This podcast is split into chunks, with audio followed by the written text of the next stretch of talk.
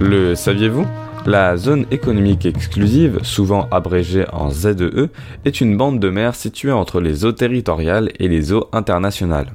Sur cette zone, l'État riverain dispose de l'exclusivité d'exploitation des ressources, comme celles halieutiques.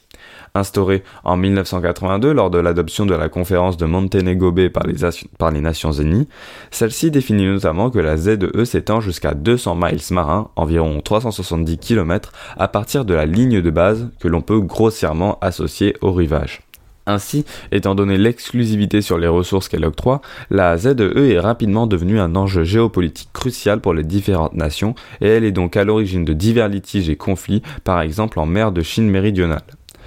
La France, dans tout cela, possède quant à elle la deuxième plus grande ZEE, devant l'Australie et derrière les États-Unis, avec une superficie totale de 10,2 millions de kilomètres carrés. Cette surface considérable, au vu de la superficie de la métropole, s'explique par les nombreux territoires d'outre-mer français qui représentent 97% de sa ZEE et la Polynésie française, qui s'étend sur une surface grande comme l'Europe, représente à elle seule près de 40% de la ZE française avec sa superficie de 4,8 millions de kilomètres carrés.